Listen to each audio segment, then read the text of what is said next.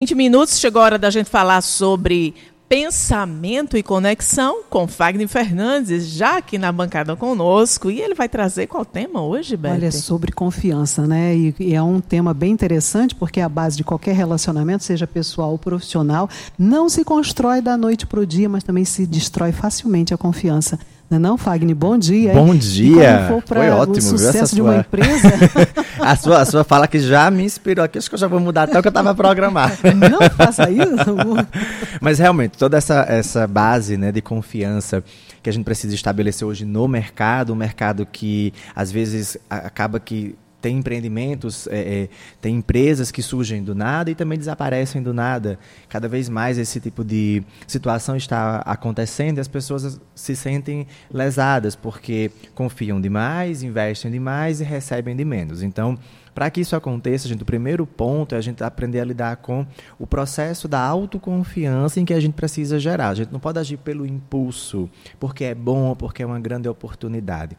Existem aí janelas de oportunidades que nós precisamos aproveitá-las sim, e existe um momento que você está indo ali pelo flow dos outros. Então, como é que a gente entende essa relação de autoconfiança para saber que está valendo a pena? Através das histórias.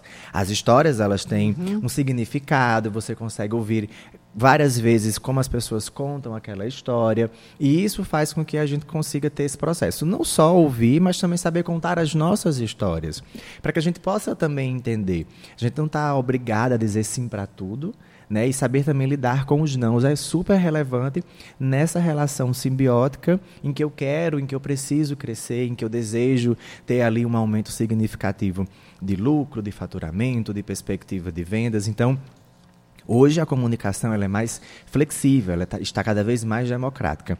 E isso exige de nós uma peneira, exige de nós um olhar também mais sensível e crítico para poder saber onde eu devo investir, o que é que eu devo fazer. E as histórias elas nos ajudam. Hoje todo mundo tem um rastro digital. Então, através disso, a gente consegue entender né, de onde aquela, aquela empresa vem, se surgiu do nada, se eu também estou chegando do nada. Então, tudo isso é importante para que a gente possa favorecer essas relações. Antes do, do digital explodir, as relações de autoconfiança elas se davam muito dentro dos processos de liderança e lá no relacionamento com o time de vendas. Então, não era do nada. Então, sempre existiu. Acontece que, ah, porque agora tudo é digital, as pessoas acham que ali colocou a cara, falou três palavras, é suficiente. Não, a gente precisa ter esse acompanhamento. O outro ponto é a gente ter clareza sobre aquilo que a gente quer. Eu estava estudando esses dias e me veio à mente a seguinte frase: Se eu tenho clareza sobre o que eu quero, então eu não tenho dúvidas sobre o que eu não quero.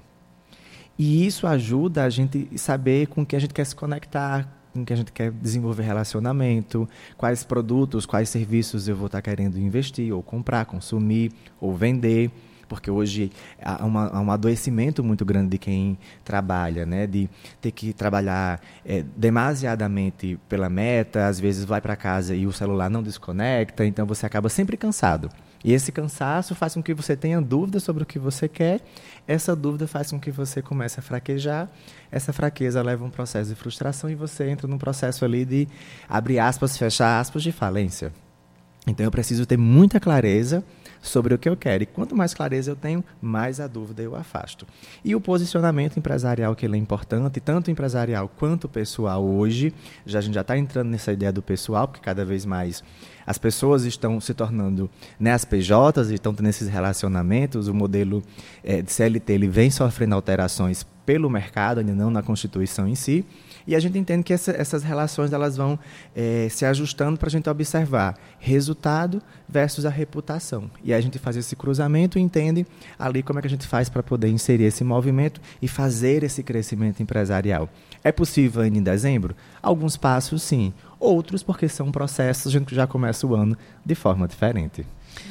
Maravilha. É, Fagner, obrigada por mais uma coluna Pensamento e Conexão, por todas essas reflexões que você deixa para gente. Você volta na próxima semana, Quero estar né? aqui. A gente tem tá muita coisa, tem muita ainda, coisa né? para a gente Dezembro conversar. Tá só no comecinho, né? Tempo, pois é, como você Muita coisa para refletir, para conectar. Wagner, muito obrigada. Até terça-feira que Se vem. Deus quiser. Tchau, tchau.